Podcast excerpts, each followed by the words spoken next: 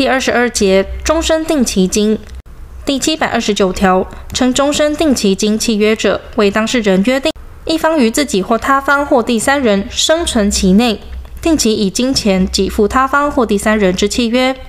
第七百三十条，终身定期金契约之订立，应以书面为之。第七百三十一条，终身定期金契约关于期间有异议时，推定其为于债权人生存期内按期给付；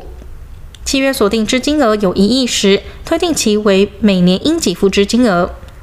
第七百三十二条，终身定期金除契约另有订定外，应按季预行支付。依其生存期间而定终身定期金之人，如在定期金预付后，该期届满前死亡者，定期金债权人取得该期金额之全部。第七百三十三条，因死亡而终止定期金契约者，如其死亡之事由应归责于定期金债务人时，法院因债权人或其继承人之申请，得宣告其债权在相当期间内仍为存续。第七百三十四条，终身定期金之权利，除契约另有订定外，不得移转。第七百三十五条，本节之规定，于终身定期金之遗赠准用之。